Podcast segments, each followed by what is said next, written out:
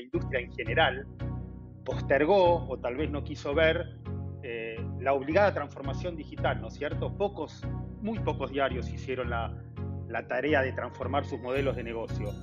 Y realmente todo tiene un límite y creo que la pandemia del, del COVID hizo mucho más evidente lo, insostenible, ¿no? de, esta, esta, situación.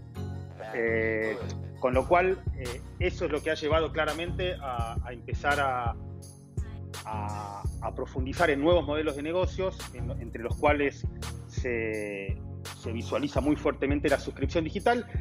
La suscripción digital porque en realidad eh, ya el, el, contexto venía, venía en caída, lo que veíamos claramente era una, una caída profunda de la circulación de los diarios y las revistas a nivel mundial. También veíamos que la publicidad en los diarios se, empezaba a contraer, porque por un lado la publicidad gráfica perdía cierto atractivo y por el otro el crecimiento en publicidad digital no compensaba la caída de la gráfica, con lo cual un, primer factor determinante de esta transformación es justamente lo que, lo que vos decís, que es la necesidad de un nuevo modelo de negocio frente a este contexto muy delicado. Justamente en ese sentido es donde el paywall o la suscripción digital eh, se ha vuelto un proyecto, un proyecto clave. El Clarín de Argentina libra una carrera de fondo en la conquista de suscriptores. Tiene 350.000 suscriptores pagos a la fecha, pero pretende alcanzar 500.000 como meta intermedia y un millón para abarcar el mercado que identifican como oportunidad se basan en su muro de registro, ejercicio pionero en la región que hoy les representa no solo un conocimiento de su audiencia para el producto principal, sino también una posición atípica en deportes, donde el diario Olé, con más de un millón de registros y con muro de pago activo desde diciembre del 2020, supera ya los 70.000 suscriptores pagos, cifra impensable para Latinoamérica en la categoría. ¿Hacia dónde van los planes de Clarín? ¿Es factible hablar de una próxima internacionalización para seguir creciendo? ¿Cómo harán los medios para atrapar a las audiencias más jóvenes? ¿Cuándo planean llegar a sus objetivos intermedios y finales? Es Javier Cravies, Chief Digital Officer de Clarín. Yo soy Mauricio Cabrera y este es de Coffee Americano, episodio 20, temporada 2. Comenzamos. Aquí comienza de Coffee Americano Grandes historias para grandes storytellers. Un podcast continental sobre medios, historias, marketing y contenido con el sabor de Storybaker por Mauricio Cabrera.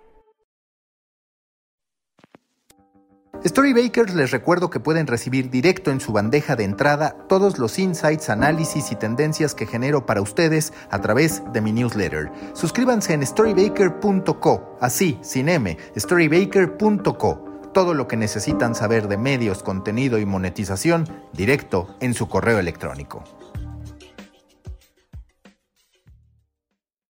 Nuevo episodio en The Coffee Americano. Me da mucho gusto saludar a Javier Cravies, quien es Chief Digital Officer de Clarín. Javier, muchas gracias por estar en The Coffee Americano. Yo lo primero que te quiero preguntar es, en tu perspectiva, ¿cuál es el momento que hoy está viviendo Clarín?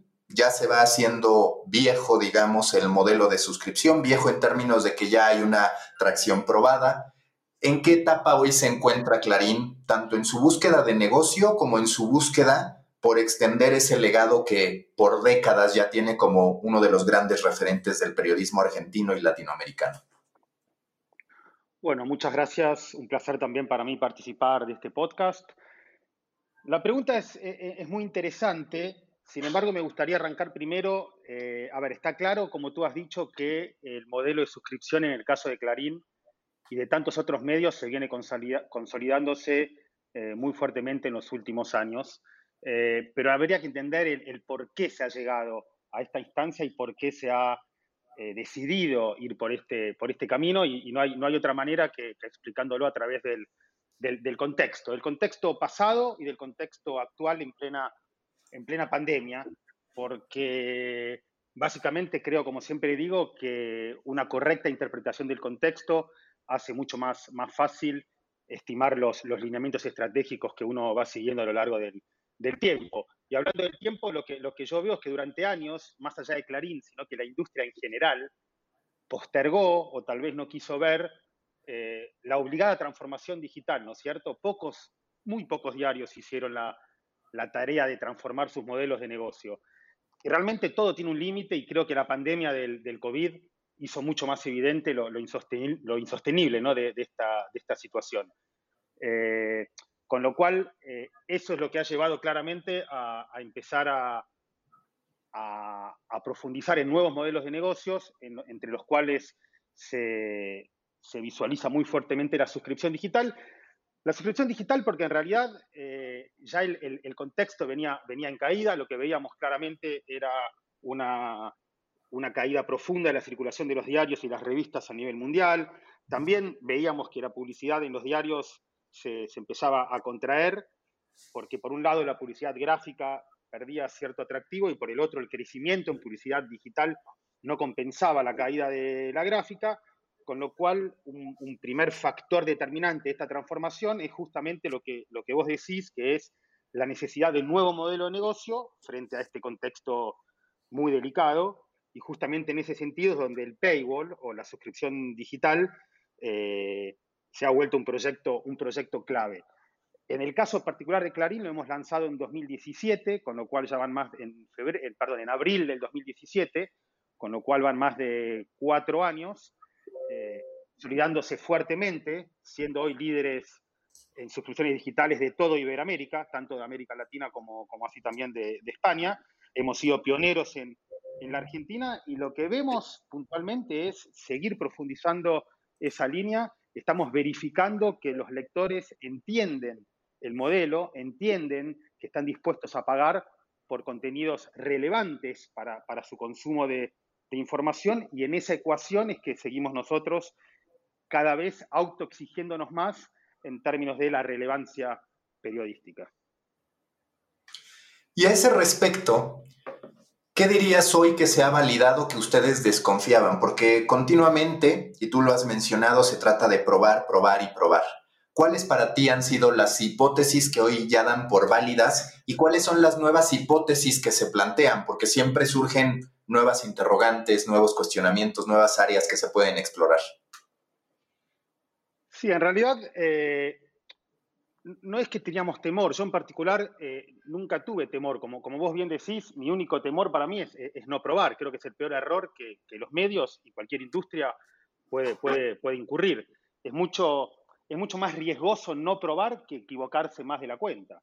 Eh, y es bueno equivocarse, porque significa justamente que, uno, está, que uno está testeando, ¿no? que uno está, está probando. Con lo cual, en realidad, la suscripción digital como concepto... Eh, es algo, es algo que ya viene desde antes. Eh, tal vez hace más de, 20 años, siempre doy el, ejemplo de iTunes, ¿no? que es la tienda de contenidos desarrollada por, por Apple hace 20 años, eh, que, fue justamente crear un sistema editorial, musical, de contenidos en general, eh, en el que el consumidor entendió que debía pagar por un contenido. y a partir de ahí en el caso de la música y de, los streaming, hay fuertes jugadores globales como, Spotify o como Netflix, que el concepto de pago por contenidos se hace cada vez más tangible y cada vez más aceptado en la sociedad. Con lo cual, tal vez el, mayor temor de la industria era eso. ¿Estarán dispuestos a pagar por algo que durante 20 años fue gratuito? Y tal vez deberíamos preguntarnos justamente esa hipótesis, si, es, eh, si el error fue haber es contrafáctico en algún punto, pero si el error fue eh, haber sido gratuito durante, durante más de, 20 años, ¿no? Eh, esa es un poquito la, visión que tengo. Y que sabes, compartimos, porque yo ahora que acabo de publicar Pan Medials, el libro en el que exploro las distintas causas de la crisis de los medios, justo menciono eso. A ver, la gente estaba acostumbrada a pagar por el periódico. A nosotros es a los que se nos ocurrió que era gratuito que estábamos en una nueva plataforma y que así tenía que ocurrir y de pronto nos encontramos con que los tenemos que convencer, pero a ver si coincides. En realidad el error de muchos fue que durante años les dimos pruebas. No estoy diciendo que Clarín y que algunos de estos medios ícono en la región, pero sí que muchos medios nacieron dando probadas gratuitas de contenido que no servían como un buen marketing para que al momento de cobrar hubiera sentido en ello, el usuario encontrara una promesa de valor. Exacto, yo esto, exacto, comparto plenamente y esto lo, divido, si quieres, en, dos vectores. Hay uno que es que, el hecho de distribuir noticias gratis eh, no es bueno ni para el negocio ni para el periodismo. Eh, los diarios papel, con lo cual tengo también mucha experiencia, los diarios impresos, gratuitos, nunca promovieron ni financiaron el periodismo de calidad, con lo cual en realidad no hay ninguna razón para, para pensar que en Internet tiene que ser diferente, que es lo que vos estás diciendo. Y el otro punto al que me quiero referir es tal vez el negocio que se pensaba que podía llegar a ser fructífero eh, en términos digitales y claramente no lo fue, que tiene que ver que si uno tenía, por ejemplo, eh, en el papel con una audiencia, vamos, vamos, a decir, de un millón de lectores, ganás X, bueno, imagínate cuando tengas decenas o cientos de millones de browsers por todo el mundo, cuánto vas a poder facturar. Y lo que se demostró en, todos estos años es, primero, que no hay una correlación lineal, eh, y, segundo, que claramente hay dos jugadores eh, fenomenales, extraordinarios, como las plataformas Google y Facebook, que vinieron justamente también a, ser completamente disruptivos en este camino que se podía llegar a pensar que a través de la publicidad digital uno podía financiar el periodismo.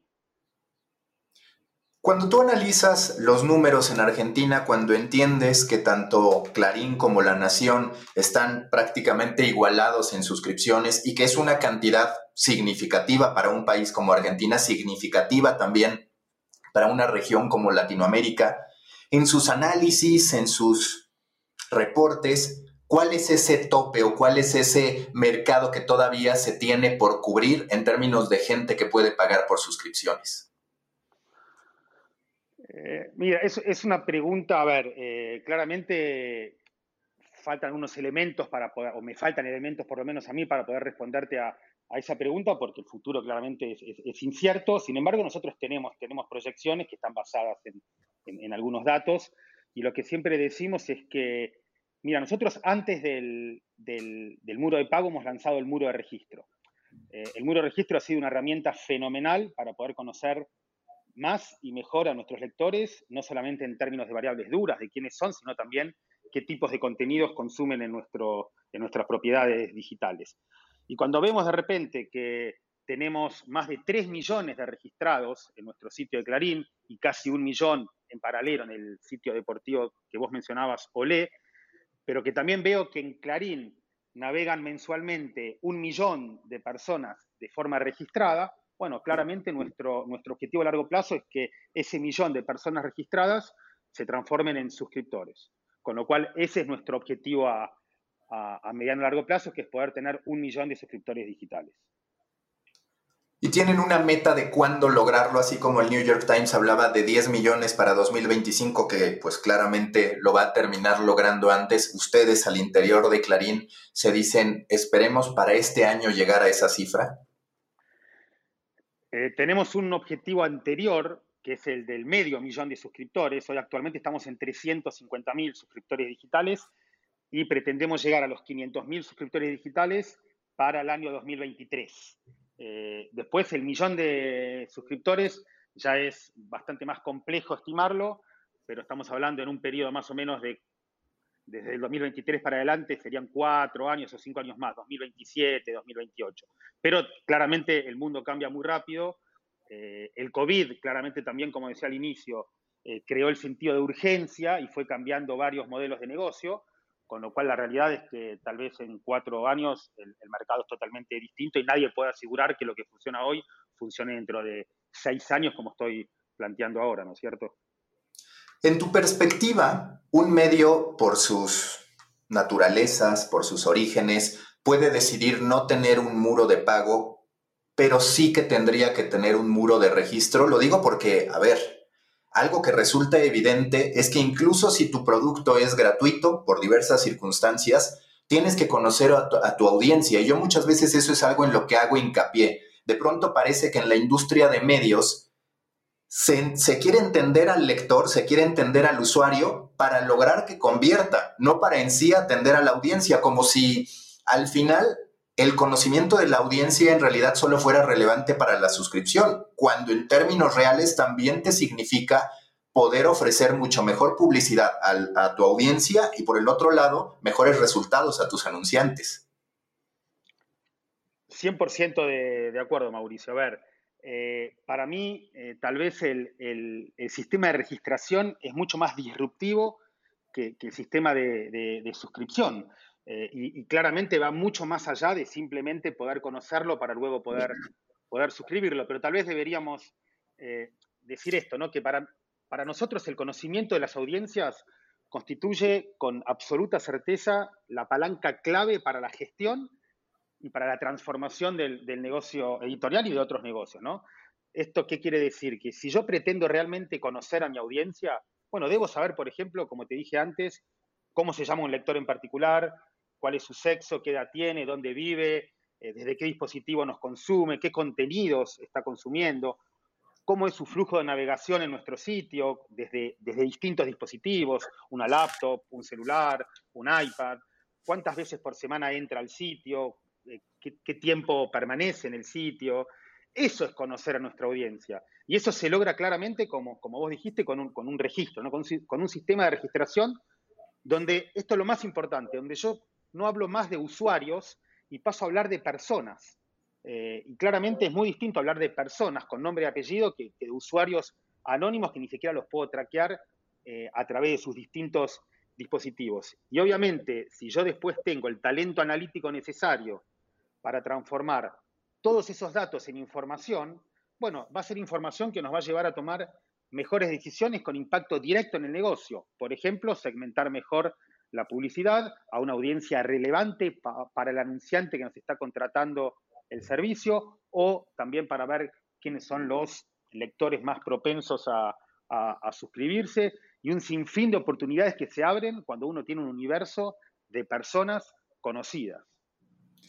Cada vez está más esta tendencia o esta corriente de pensamiento que habla de que a las personas ya no es tan fácil segmentarlas por edad, sino que verdaderamente va por sus hábitos, por sus pasiones, porque hoy te encuentras lo mismo a una persona de 45 años queriéndose sumergir en los eSports que a gente de la generación Z, en términos de Clarín y en términos de lo que tú percibes de los medios de comunicación, ¿qué tan útil es esta segmentación por edades contra una segmentación por intereses?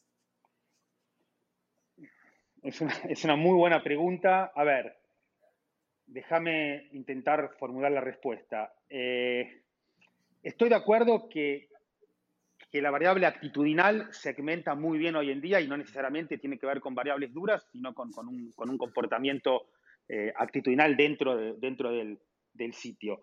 En los medios se produce un fenómeno muy particular sobre todo en los medios de referencia, en las cabeceras de prestigio a nivel mundial, en todos los países del mundo, que es que el acceso a la información periodística, como se vino haciendo en, las últimas decenas de años, eh, es claramente un fenómeno eh, etario, digamos, eh, de, adulto, ¿no? más de adulto o, de jóvenes adultos hacia arriba.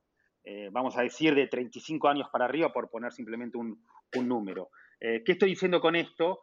que el gran desafío de los medios en general, justamente pensando en el futuro, tiene que ver en cómo captar todas esas audiencias, todas esas audiencias jóvenes que hoy tal vez consumen información, pero desde distintos ángulos, de distintas plataformas, con otro, tipo, con otro tipo de vínculo marcario, en este caso con el producto editorial, y eso tal vez sea el desafío, uno de los desafíos mayores eh, en mi forma de ver las, cosas hacia, hacia, el presente y sobre todo hacia el futuro, ¿no es cierto?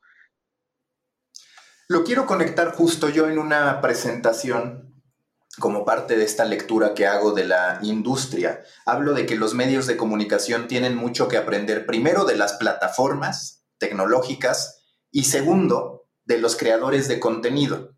Y sin duda que si los medios de comunicación quieren captar a las nuevas generaciones, han de desarrollar talento, han de desarrollar talento que entretenga, que informe, que contextualice, más allá de si son periodistas o no, que evidentemente por la naturaleza de Clarín tendrá que haber una fuerte composición de talento.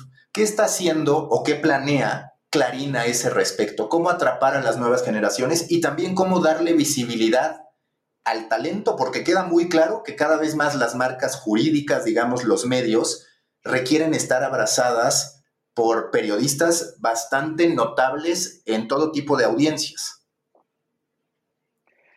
Sí, habría que preguntarse eh, si, digamos, si el, rol del periodista ha cambiado en los últimos años. Y mi, respuesta claramente, y es una opinión, es, que sí, ¿no es cierto?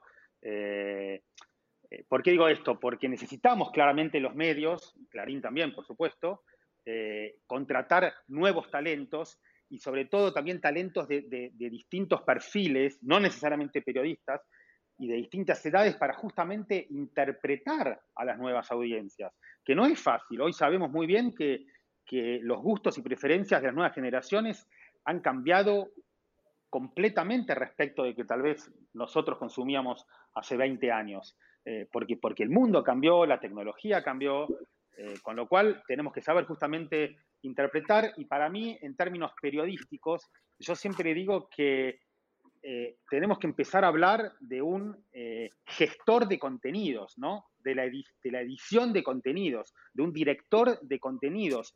Y cuando me refiero a gestión de contenidos, no me estoy refiriendo solamente a qué es lo que hay que escribir, qué es lo que hay que producir, que claramente es el primer eslabón, que tiene que ver con la producción del contenido, pero hay otros dos eslabones fundamentales que cada vez cobran más fuerza. El segundo tiene que ver con la distribución de ese contenido, donde hoy, como vos bien dijiste, no solamente la gente nos consume en nuestros sitios, sino que hay distintas plataformas eh, donde se pueden consumir nuestros contenidos. Y el tercer eslabón, que es justamente, bueno, el consumo de esa noticia, cómo se consume, dónde se consume ese contenido y, y todo lo que tiene que ver con ese, con ese feedback entre la producción, la distribución y el consumo, ¿no es cierto? ¿Te preocupa el costo por minuto que para los lectores, que para las personas tiene una suscripción a un medio de comunicación? Porque se entiende que hay una serie de valores agregados que tiene el periodismo, que tiene aquello que produce el medio de comunicación. Pero es una realidad también que cuando tú haces el comparativo dices, ¿cómo esto me puede costar lo mismo que esta plataforma de streaming? O a veces incluso más hablas en alguna de tus exposiciones de clics y de clocks y de cómo estamos mudando hacia el clock. ¿Cómo hoy está Clarín y cómo hoy dirías que están los medios de comunicación, la industria, en esa batalla en la economía de la atención que me queda muy claro que muchas veces no entendemos o no queremos entender que estamos ahí, no estamos tanto en el tema de, bueno, conquistar unos segundos de alguien, que eso prácticamente hoy cualquiera lo consigue, sino verdaderamente minutos u horas que ayudan a que esa percepción de valor también encuentre respaldo en la cabeza del lector. Sí, bueno, ahora ahí tocamos un, tema que para mí es, crítico en, la industria y que tiene que ver con la discusión entre la, masividad y la, relevancia. ¿no? Eh, nosotros desde Clarín claramente, eh, si bien estamos en, los dos mundos, eh, nuestra, nuestra misión desde, desde el periodismo y, desde la marca tiene mucho más que ver con, la relevancia. ¿no? Esto es sostener y proponer una, propuesta de valor hacia, hacia, los lectores. Y te diría que tiene casi una, connotación social muy fuerte que tiene que ver con, el rol o la misión del, del periodismo, que justamente es proveer a la sociedad de información responsable, ¿no? curada, verificada, chequeada, y también suficiente para que cada ciudadano pueda tomar mejores decisiones en, su vida o en su comunidad, y también que tenga herramientas para poder ese ciudadano ser, de alguna forma, vigilante del, orden institucional. Con lo cual lo que estoy diciendo es que las page views, eh, yo no me fijaría tanto en, las page views o, en los clics, que son métricas que nos lleva claramente a ir por un modelo que, claramente castiga al periodismo y le hace mucho daño. Lo que tenemos que construir son relaciones cada vez más sólidas con nuestros lectores y que el lector entienda que el valor que está recibiendo es relevante y le va a servir justamente para ser un, mejor ciudadano. Tenemos justamente, como vos bien decías, que yo también siempre digo, hay que dejar el clic para pasar al, clock. Lo que hay que hacer hay que vincular a ese lector, hay que fidelizarlo, eh, justamente para que, para que entienda que, que hay una propuesta de valor interesante y que tiene sentido que siga consumiendo ese tipo de, contenidos. Si vamos a ir por el lado del clic, eh, como industria estoy hablando, eh, nos vamos a realmente a, hacer mucho daño. Yo no compito, a ver, esta es mi forma de ver las cosas, yo no compito por, por los clics, a ver, yo no compito por un lugar en Comscore. Eh, creo que, como te dije antes, si entendemos el rol del periodismo en una sociedad democrática, dando esas herramientas que te mencionaba, eh, y si los medios competimos por quién da mejores herramientas, bueno, entonces sí, ahí sí competimos. Eh, es de vuelta, es, es, un tema, te diría, que tiene que ver mucho más con un, una cuestión de responsabilidad moral que con un simple hecho de amontonar gente y que ni siquiera muchas veces sabe que está ingresando en nuestro sitio para salir a decir que tenemos millones y millones y millones de, de usuarios, ni siquiera de personas, porque no los conocemos, ¿no es cierto?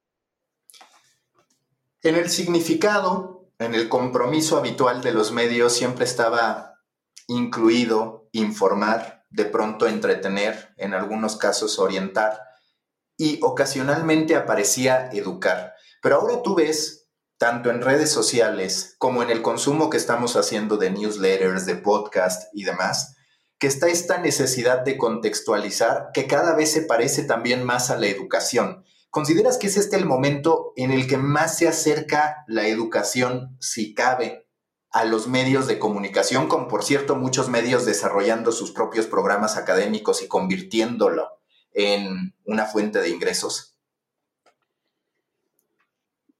Eh, yo creo que el, tema de la educación es, un tema tan, tan complejo y, con una impronta tan importante en cualquier sociedad civilizada y democrática que, realmente eh, tal vez no, tengo todas las herramientas para, poder responderte, pero, pero sí te puedo decir que en algún, en algún punto eh, los medios informan y la información es de alguna forma eh, una variable propia del sistema, digamos, eh, educativo, ¿no es cierto? Pero me parece que, el tema de la educación tiene mucho más que ver con, cuestiones de Estado, con cuestiones de, los gobiernos, y realmente no, me gustaría quitarle responsabilidad y, exigencia de, los gobiernos para con su, pueblo, ¿no es cierto? Pero sí, en algún punto eh, los medios tienen herramientas hoy para, brindar soluciones educativas, eh, pero de vuelta, no, no por eso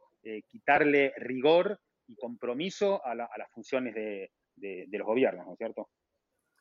Hace rato que hablábamos de buscar que el usuario esté más tiempo, que estreche su relación con un medio de comunicación.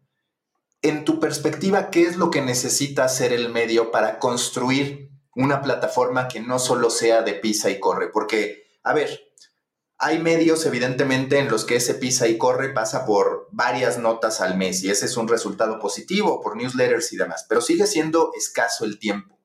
¿Qué herramientas de socialización tú percibes que podrían ser relevantes o que deberían incluirse en medios de comunicación para de pronto hablar de que se está construyendo verdaderamente una estructura que permite que el usuario pase un tiempo de valor con nosotros, más allá del consumo de las notas informativas o de los videos que hagamos? Eh, bueno, acá tal vez entramos en, una de las variables eh, más importantes que para mí tiene, tiene el medio, que, es la frecuencia de visita, ¿no? que es el concepto de, stickness, ¿no? que es que esto, una persona que entre después quiera volver. Eh, no es solamente que, entre por primera vez, sino que después vuelva, porque, porque entiende que, de vuelta, que encuentra un valor en ese, en ese contenido. Y luego otro, otra métrica que me parece sumamente interesante en términos de engagement, tiene que ver con un ratio, que es páginas vistas por sesión, ¿no? Esto es cada vez que una persona entra, ¿cómo hago que en vez de consumir una noticia, pueda consumir dos, tres, cuatro, cual fuera, con lo cual aumenta claramente la permanencia en el sitio. Y esto se logra eh, en algunos casos con, herramientas tecnológicas, pero que tienen que ver con la recomendación de contenidos. Y acá de vuelta es crítico el, sistema de registro. Esto es, yo conozco lo que tal persona está consumiendo, con lo cual puedo conocer sus preferencias en términos de, de su historia dentro de nuestro sitio, de su historial, mejor dicho, dentro de nuestro sitio, y le puedo recomendar, ya sea en el propio sitio, o como vos decías, a través de newsletters, o, por un email, eh, o por distintas plataformas, contenidos claramente que le van a ser pertinentes, que le van a ser relevantes. Insisto con este término, eh, los medios tienen que proponer eh, soluciones relevantes para cada uno de los, de los lectores, y de esa manera vamos a lograr que entre con mayor frecuencia y que cada vez que entre consuma más contenidos, con lo cual el tiempo de permanencia aumente. ¿Qué tanto hace falta experimentar desde tu perspectiva con formatos que sí que están funcionando en redes sociales, que es como consume la mayoría de la gente, que no terminan de llegar a los medios de comunicación? Digo, ahora Stories, digamos que empieza a tener su presencia a través de las herramientas de Google y demás, pero hablando directamente de qué tú tomarías de lo que sí ofrecen las plataformas tecnológicas, del modo en que consumimos, hacia los medios de comunicación. Te lo pregunto porque, por ejemplo, muchas veces mi lectura es, a mí me gusta consumir charts, imágenes, simple y sencillamente. En cambio, tú tienes a un medio de comunicación bastante ceñido a las estructuras de SEO, bastante ceñido a lo que es una nota informativa, a lo que es una galería, a lo que es un video. ¿Cuánta de esta experimentación o de este consumo nativo de redes tú percibes que podría trasladarse con cierto nivel de éxito a la estructura de un medio de comunicación para diversificar, si es que a ti te resulta atractivo, el repertorio de contenidos y de formatos que se ofrecen?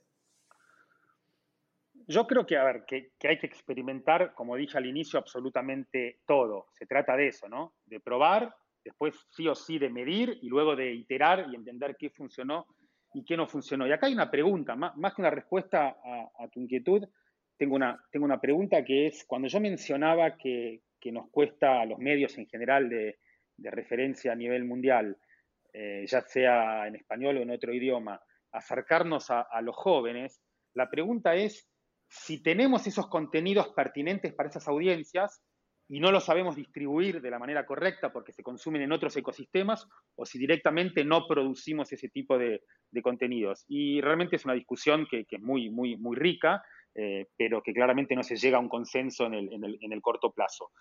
¿Qué quiero decir? Que seguramente hay que, hay que probar y hay que experimentar todos estos nuevos formatos de, Instagram y en general de, las grandes plataformas tecnológicas.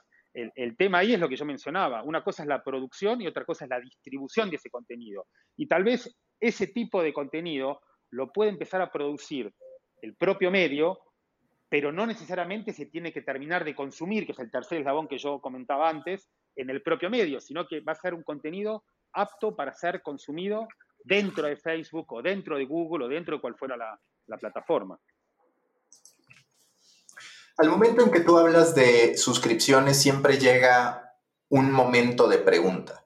¿Seguir construyendo sobre el producto principal o empezar a derivar sobre productos relacionados? se puede ir haciendo al mismo tiempo, pero digamos, se entiende muy bien cuál es el protagonista y de dónde vas haciéndolo. Por ahí está el caso del New York Times, que de a poco empieza a crecer con resultados cada vez más significativos. Cooking y Crosswords, probó con Parenting, lo echó para atrás.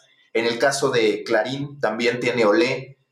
¿Cuál es la perspectiva de crecimiento en torno a esta oferta de nicho, por llamarlo de alguna manera, más allá de que el deporte, pues claramente es una categoría muy grande. ¿Qué tanto valor le ves a los nichos una vez que empiece a, por ejemplo, hablarse de un Clarín con 500 mil suscriptores, 600 mil suscriptores? Claramente habrá que empezar a desarrollar también otros productos que apoyen al producto principal. Yo lo veo como, condición necesaria para, continuar creciendo. A ver, uno de los principales drivers de, por qué los, los, potenciales suscriptores se terminan generando una transacción y, y, se terminan convirtiendo en suscriptores, tiene que ver, como dije antes, con el, con el vínculo marcario, en este caso con, la marca Clarín y también con Olé, que hemos lanzado la, suscripción digital en diciembre del, año pasado con, muy buenos resultados. Eh, con lo cual, en realidad, eh, si yo genero y construyo un, vínculo marcario, ¿no? una, una propuesta de valor marcaria, no solamente a nivel funcional, sino sobre todo a nivel emocional de las personas, bueno, cualquier cosa que yo haga por fuera de lo que es el ADN periodístico de Clarín, que en este caso son las secciones más duras, como puede ser política, economía, sociedad, internacional, bueno, llega el momento de empezar a construir con el know-how de Clarín y con la marca eh, paraguas de, Clarín, verticales muy de nicho que claramente van a traer a otro tipo de personas y que justamente van a hacer que se amplíe la, base de suscriptores. Yo claramente eh, estoy convencido que, hay que ir por ese camino. Como vos dijiste, a veces se, complica los objetivos múltiples, esto es ir por los dos caminos en simultáneo.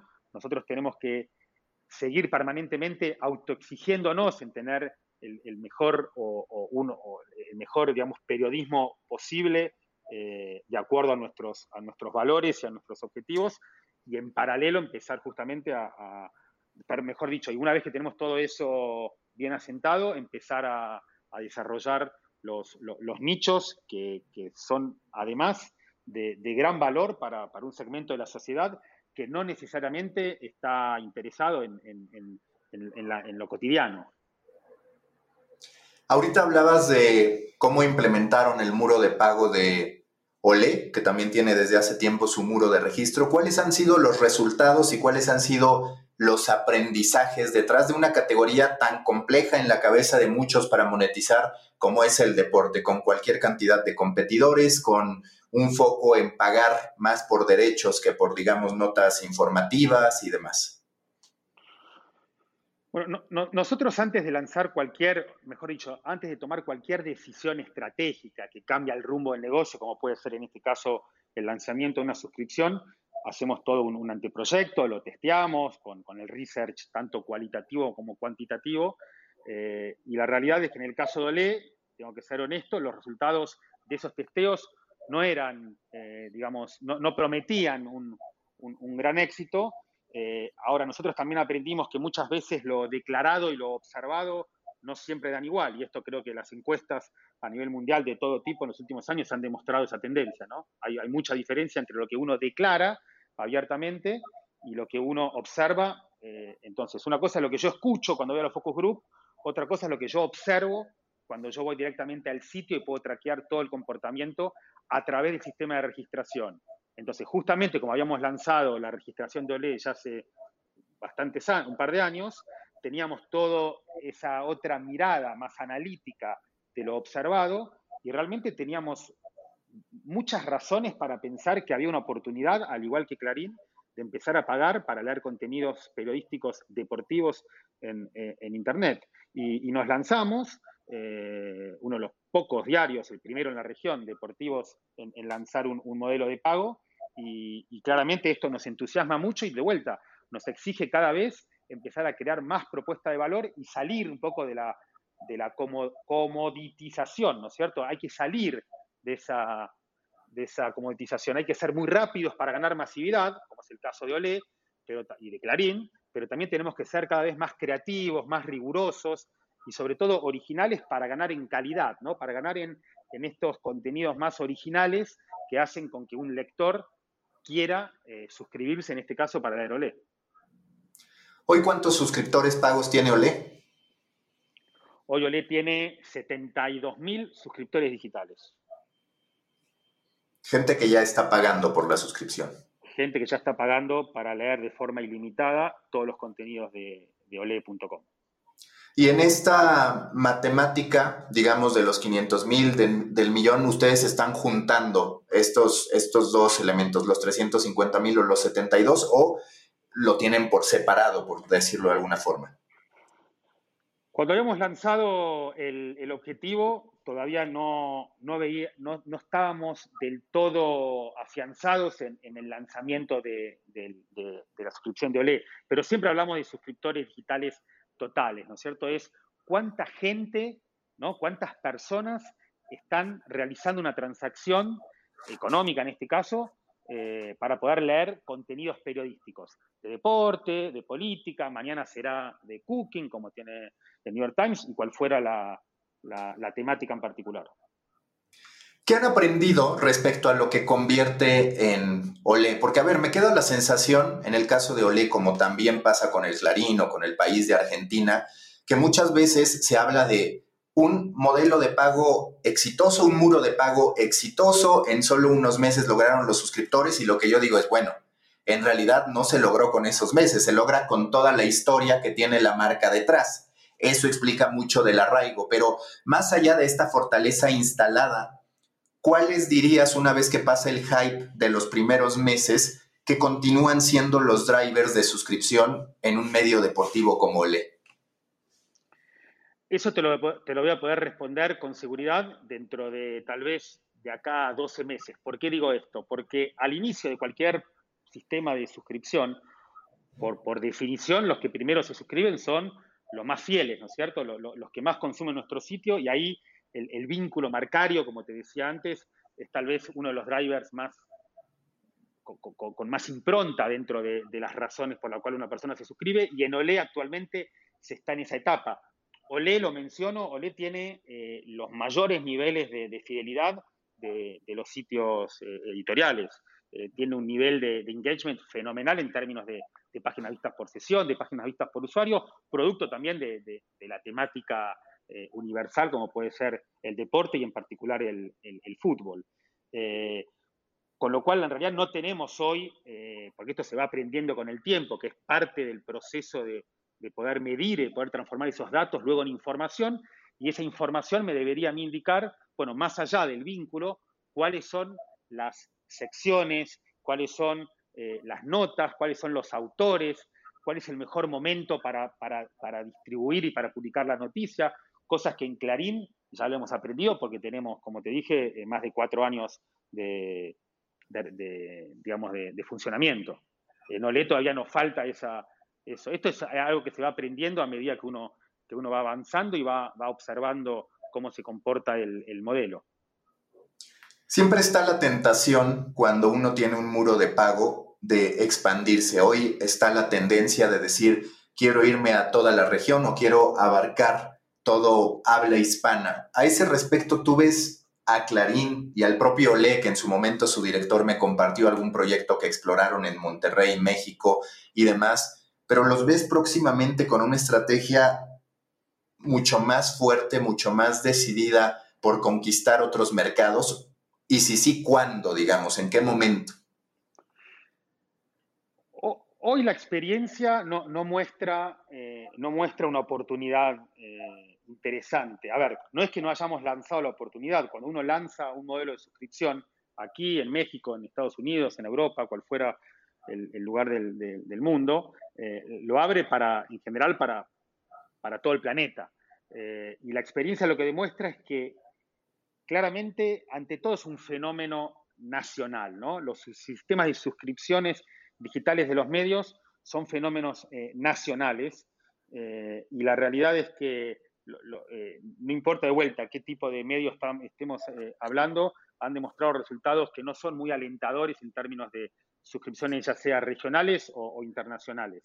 Eh, independientemente si la persona es eh, un, digamos, eh, un emigrante de ese país hacia otro lugar del, mundo. Además, en el caso de, tener que producir contenido que sea relevante para otro tipo de audiencia, que no sea la que tenga el, ADN, este, en este caso la idiosincrasia, digamos, del, del país, eh, uno tiene que invertir mucho dinero. Ha habido experiencias, algunos medios que han invertido en, redacciones locales, en redacciones regionales, y, la realidad es que puede haber una oportunidad comercial ahí en términos de ingresos por publicidad, pero el vínculo marcario, ¿no? lo que yo siempre menciono, el vínculo con la marca y, la capacidad de fijar agenda.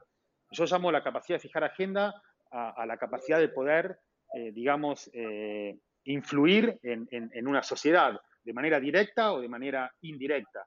Y la verdad que no, no ha habido resultados eh, interesantes en, ningún lugar del mundo, aún con los medios, obviamente, de referencia, como puede ser el New York Times. Cuesta realmente mucho y de vuelta, la inversión que requiere esa construcción de, de lograr tener masa crítica y propia dentro de un país ajeno al, que donde se publica, a donde se, digamos, a donde se produce los, eh, de donde es el medio nativo, eh, esa inversión de dinero no repaga hoy el, modelo de, ninguna manera.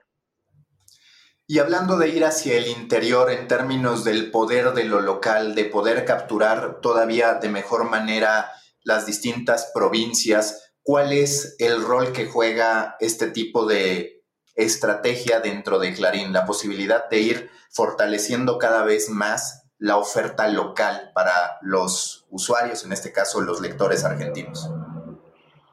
Bueno, ahí sí yo creo que hay una, gran oportunidad que nosotros estamos explorando ya hace tiempo. Eh, también tiene que ver muchas veces con particularidades muy específicas de cada una de las zonas. Hay regiones de repente en Argentina donde la idiosincrasia es tan fuerte que el medio local y en general se comporta de esa manera en el, mundo donde el medio local tiene un, de vuelta un arraigo y una, vinculación con el público mucho más fuerte que la que puede tener un diario nacional en términos de eh, noticias locales, ¿no es cierto? Ahora sí veo a, corto, mediano plazo un modelo donde se empiecen a, digamos, a asociar medios locales con medios nacionales para justamente poder brindarle una mirada mucho más holística al lector en términos de los contenidos locales, que el que mejor los produce son justamente los medios de ese lugar, con una mirada un poco más eh, nacional y más internacional, eh, con otro tipo tal vez de, rigurosidad en términos de, las coberturas de, eventos eh, periodísticos a nivel nacional o mundial, por un tema de escala, que le pueda llegar a servir al, al, lector. Eso sí lo veo, de hecho hay experiencias, el Washington Post en Estados Unidos se ha asociado con, distintos medios eh, locales para poder justamente ofrecer dentro de una suscripción distintos, eh, distintas miradas, ¿no? la local con, la nacional. Lo veo más de esa manera que, empezar a desarrollar, eh, digamos, redacciones locales en distintos puntos de un país para justamente competirle al, medio, al medio local. ¿En qué ha cambiado, si es que en algo ha cambiado, la publicidad que ofrecen a partir de la inteligencia que ustedes tienen primero con el muro de registro y después con el muro de pago? Bueno, acá, eh, como dije, así como en la suscripción el registro es, clave, en, la publicidad eh, también lo es. Eh, se está en otro tipo de, de velocidad simplemente porque la industria publicitaria, donde hay muchos intermediarios, donde está el publisher, donde están los intermediarios, donde está el anunciante, eh, donde está el, lector, eh, hace con que a veces sea muy difícil, eh, digamos, congeniar todas esas, fuerzas con intereses por lo, menos, por, lo menos, por momentos distintos.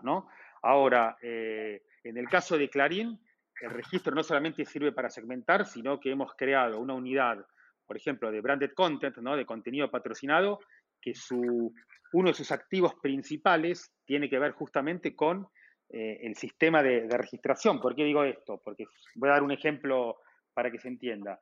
Si hay una automotriz, por ejemplo, que quiere vender un determinado auto híbrido, por ejemplo, bueno, Clarín puede, o cualquier medio, producir una nota editorial hablando de, de, los nuevos autos híbridos y, toda, y va, uno la publica dentro del, sitio, va a haber una cierta cantidad de lectores que ya están registrados, que consumen esa, esa, noticia, con lo cual uno asume que estuvo interesado en ese tipo de contenido, y luego como lo tengo registrado y tengo también el email, le puedo mandar, o directamente la automotriz le puede mandar, venía a probar el nuevo test drive de tal auto, con lo cual la riqueza en, la eficiencia del impacto publicitario es muchísimo mayor, porque voy directamente a un target relevante, con lo cual ahí sí empieza a haber un montón de, valor agregado de cara al anunciante y también para el medio, porque no desperdicia tanto inventario publicitario. Lo mismo pasa a nivel de la publicidad display, en general de, dentro del sitio, donde si yo tengo los usuarios registrados, básicamente, si uno tiene el ejemplo más, tal vez más básico, ¿no? Eh, hombres y mujeres, bueno, tal vez un desodorante femenino, tal vez no, con seguridad no tiene ningún sentido ofrecérselo al público masculino, porque estoy desperdiciando desde el punto de vista del anunciante ese, ese dinero. Con lo cual ahí empiezan a haber toda una serie de, mecanismos para básicamente aumentar el, retorno de la inversión de cada peso invertido por el anunciante en nuestro medio. Si tuvieras que hablar en estos momentos del gran desafío que afronta Clarín, ¿cuál dirías que es?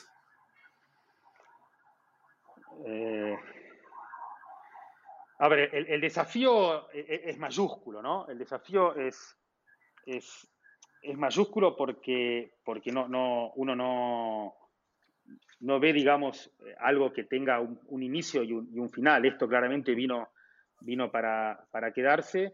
Eh, creo que el desafío tiene que ver con eh, evitar, tiene que ver básicamente desde el punto de vista cualitativo, tiene que ver con, con evitar eh, muchas cosas que se han hecho en el pasado, y, que son recetas que hoy en día no, tienen los resultados que han dado hace 10 años.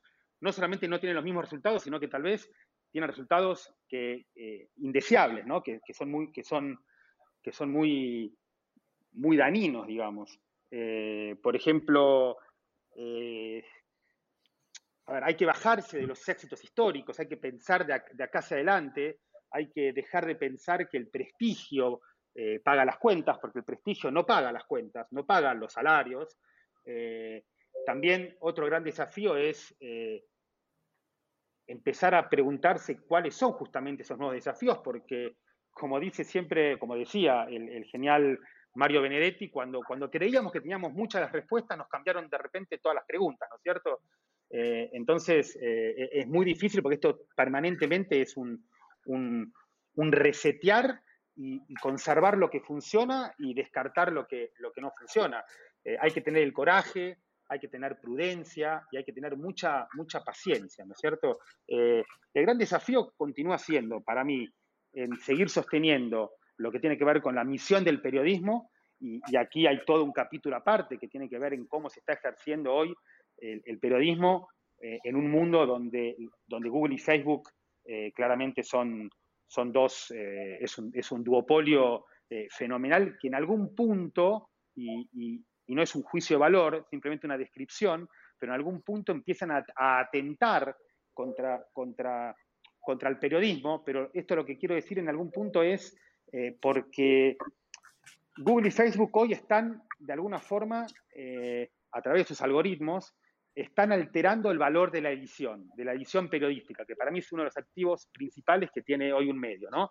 El valor de la jerarquía informativa, que haya editores con capacidad para poder jerarquizar las noticias y entender que esto es importante para, para, una sociedad. Y no se trata solamente de, de, mostrar lo que una persona quiere leer, sino fundamentalmente de lo que tal vez nunca se imaginó que, quería leer, ¿no? De ese efecto eh, sorpresa. Con lo cual, eh, el gran desafío es seguir manteniendo la independencia, la rigurosidad y la propuesta de relevancia periodística en un mundo donde la distribución de contenidos ha, hecho que, muchos de, los, activos eh, permanentes de, los medios hoy estén, en juego eh, justamente por, los algoritmos. Y es algo que tenemos que trabajar muy en conjunto con Google y con Facebook. O sea, hay que realmente trabajar en conjunto. Acá no se trata de, pelearse, justamente se trata de unirse y de entender cuál es la mejor propuesta de valor de frente al, lector sin perder eh, justamente esta,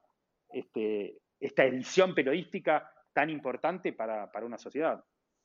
Y que además para ustedes como medios generalistas es todavía más complicado. Veía una de tus presentaciones y cuando hablabas de cuál era el contenido más visto, pues al final es un contenido que no necesariamente enorgullece al periodista, al medio, no necesariamente que esté mal, pero vaya, es de espectáculos, es de entretenimiento, y ahí ustedes tienen que encontrar el punto medio entre sí que quiero adquirir visitas, pero tampoco quiero que la gente se quede con la idea de que esto es Clarín o de que esto en su mayoría es Clarín.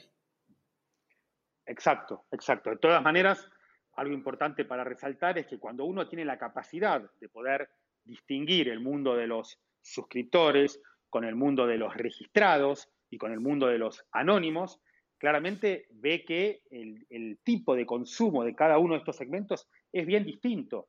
Claramente el mundo anónimo generalmente es un entrante de redes sociales o de Google, eh, tiene preferencia por ese tipo de contenidos más blandos, pero cuando uno examina en profundidad el tipo de contenido que navegan los cientos de miles de, suscriptores y registrados que nos navegan por, por mes, uno se da cuenta realmente que, hay un, de vuelta, hay, un valor periodístico muy claro que, no tiene que ver con, justamente con noticias blandas, sino con, noticiabilidad eh, rigurosa que, exige eh, un, nivel de articulación en términos de fuentes y sobre todo de responsabilidad frente a una sociedad que está pidiendo entender qué es lo que sucede en, en un país y en el mundo, ¿no?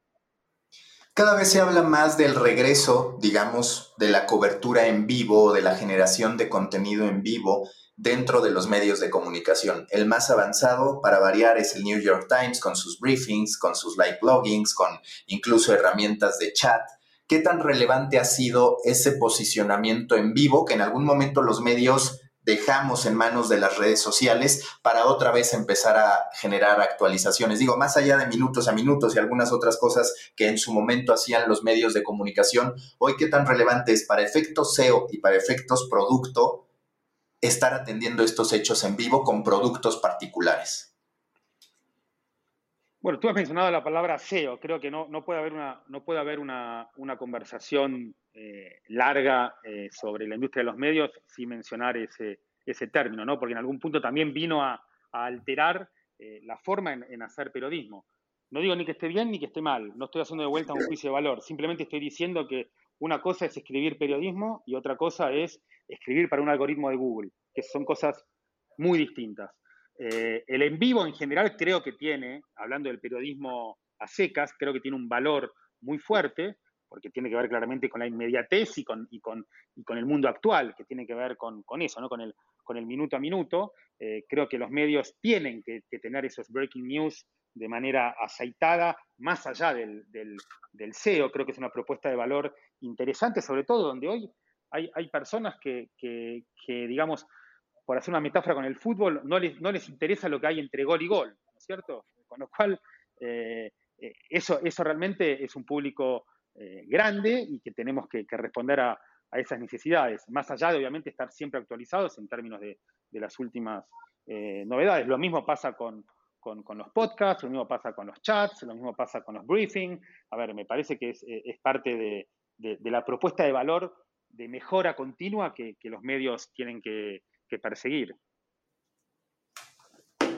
Vamos con la última pregunta de siempre en The Coffee. Si tú fueras un tipo de café a partir de tu personalidad, de lo que quieres proyectar, ¿qué café serías? ¿A qué café, a qué sabría el café Javier Cravies? Mira, le has hecho esta pregunta a una persona que, que, que no es barista, pero que es fanático de, del café de especialidad eh, ha recorrido el mundo, por suerte, dando, conferencias y, en cada conferencia que, brindo, eh, siempre en cada ciudad, eh, elijo el, el, digamos, el café de especialidad o los cafés de especialidad propios de, esas, de, esa, de esas ciudades, desde cafés espectaculares como puedes ver en, Colombia, en Medellín, en Bogotá, mismo en Lima, en Madrid, en Barcelona, en Miami, en cualquier lugar del mundo, en Buenos Aires, eh, ahora, eh, el café eh, claramente tiene que ser eh, un café que perdure su sabor. Creo que, que, que eso es una, una condición necesaria, eh, por lo menos en mi manera de ver las cosas en esta industria y, y, y en, cualquier, y, en cualquier ámbito de, de la vida, ¿no?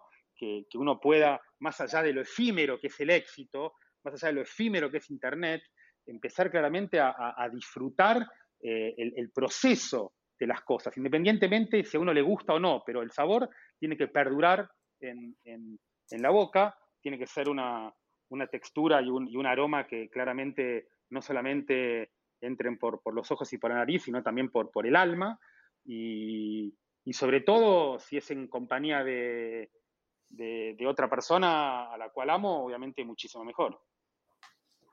Y te hago una pregunta más, ahora sí la última. ¿Cuál es a últimas fechas el tema relacionado a medios, a storytelling, a tu profesión, que más cafés te ha requerido, que más quebraderos de cabeza te representa? Eh, con total seguridad tiene que ver con la transformación cultural. Eh, uno siempre habla y, y generalmente se, se menciona en, reiteradas oportunidades el concepto de transformación digital, yo creo que ante todo es una transformación cultural. Y en la medida que, la industria y el mundo entienda que justamente tiene que ver más con un tema de, mindset y, un tema de, concepto y de mentalidad cultural, que simplemente de, que no digo que sea fácil, pero de contratar una tecnología u otra, me parece que ahí está por lo menos el, el, rompecabezas más difícil de, armar, entender cómo hay que rearmar ese rompecabezas para que justamente eh, lo, los nuevos conceptos fluyan, como decía antes, que dejar de lado los éxitos históricos, entender que las recetas que funcionaron antes hoy, hoy no funcionan, entender que el prestigio es muy importante y es muy lindo, pero no paga las cuentas, entender que, que eh, digamos que lo que está pasando hoy en día es que te diría que, lo que está cambiando y lo que más dolor de cabeza uno le trae es, cambiar la, gramática. La gramática en nuestra industria. Lo que, se está cambiando en algún punto son las reglas para reescribir el funcionamiento y el financiamiento de, de esta industria tan apasionante. Y, y, eso requiere ante todo eh, un cambio de, mindset y una transformación cultural. Y creo que eso eh, va mucho más allá de, implementar un modelo de suscripción o de tener venta programática o de hacer el mejor SEO posible, porque uno ya se mete en, la mente de, las personas y, eso claramente es mucho más complejo de, dominar y de cambiar que, que un aspecto tecnológico de, un medio, ¿no? Javier, muchas gracias y la mejor de las suertes. Iremos siguiendo con atención tanto tu trayectoria, evidentemente, como el éxito o no de Clarín, de Olé y de todo el grupo. Ok, muchas gracias por la invitación y un fuerte saludo a todos. Busca la próxima semana un nuevo episodio cargado con grandes historias continentales, endulzado con acento latinoamericano y narrado por grandes storytellers. De Coffee Americano, un podcast de storytellers para storytellers. Un podcast de Storybaker por Mauricio Cabrera.